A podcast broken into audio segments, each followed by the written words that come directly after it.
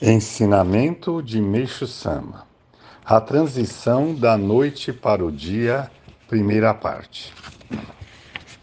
Conforme já falei a respeito da relação entre o mundo espiritual e o mundo material, tudo o que se passa neste é projeção do mundo espiritual, onde está ocorrendo uma grande mudança. Conhecendo-se esse fato, tudo se torna claro aos nossos olhos. Todas as coisas existentes entre o céu e a terra nascem e se desenvolvem, bem como são criadas e destruídas pela ação daqueles dois mundos, numa evolução infinita. Numa visão ampla, o universo é macro-infinito e, ao mesmo tempo, um conjunto de micro-infinitos, que é o mundo da matéria. Por meio da sua contínua transformação, a cultura se desenvolve ininterruptamente.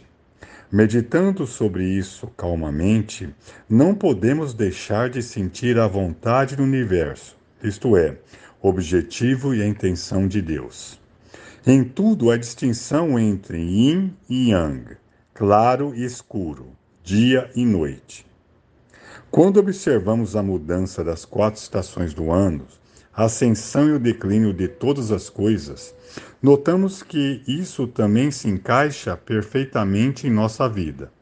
Existem ainda as classificações pequeno, médio e grande para tudo.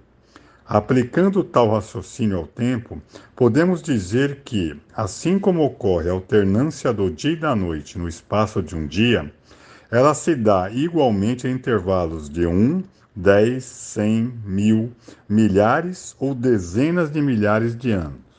É um fenômeno que ocorre no mundo espiritual. No mundo material, só notamos a diferença no espaço de 24 horas. Obedecendo a esta lógica, o mundo espiritual é chegada a hora da mudança, da noite para o dia, que, efetivamente se processa em intervalos de alguns milhares ou dezenas de milhares de anos. Trata-se de um fato extremamente importante, cujo conhecimento é imprescindível à compreensão do princípio do Jurei. Além disso, o conhecimento desta mudança possibilita vislumbrar o futuro do Jurei e do mundo, o que conduz o ser humano à paz interior. Explicarei como está se projetando no mundo material a mudança que ocorre no mundo espiritual, em milhares e milhares de anos. Nesse sentido, até agora, era noite no mundo espiritual.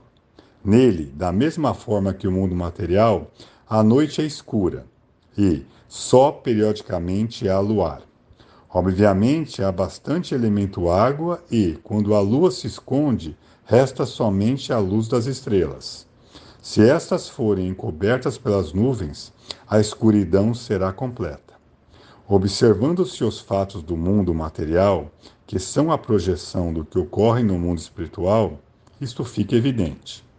A alternância dos períodos de paz e guerra e a ascensão e a queda das nações podem ser comparadas à fase da lua cheia e da lua nova.